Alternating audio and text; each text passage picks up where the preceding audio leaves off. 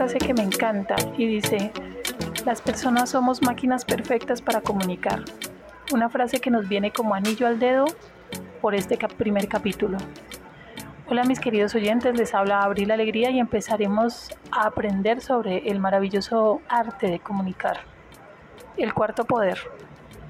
Se dice que hay tres poderes. El ejecutivo, que es el gobierno, el legislativo, quienes hacen y regulan las leyes, es decir, el Congreso, y el judicial, quienes administran y hacen cumplir las leyes. Se ha atribuido el nombre de cuarto poder a los medios de comunicación por tener influencia en las personas partiendo de lo que comunican, de lo que nos dicen. El país se hace a una opinión sobre un determinado asunto según cómo nos lo cuente la prensa. El bueno y el malo dependerá de la forma en que lo comuniquen los medios.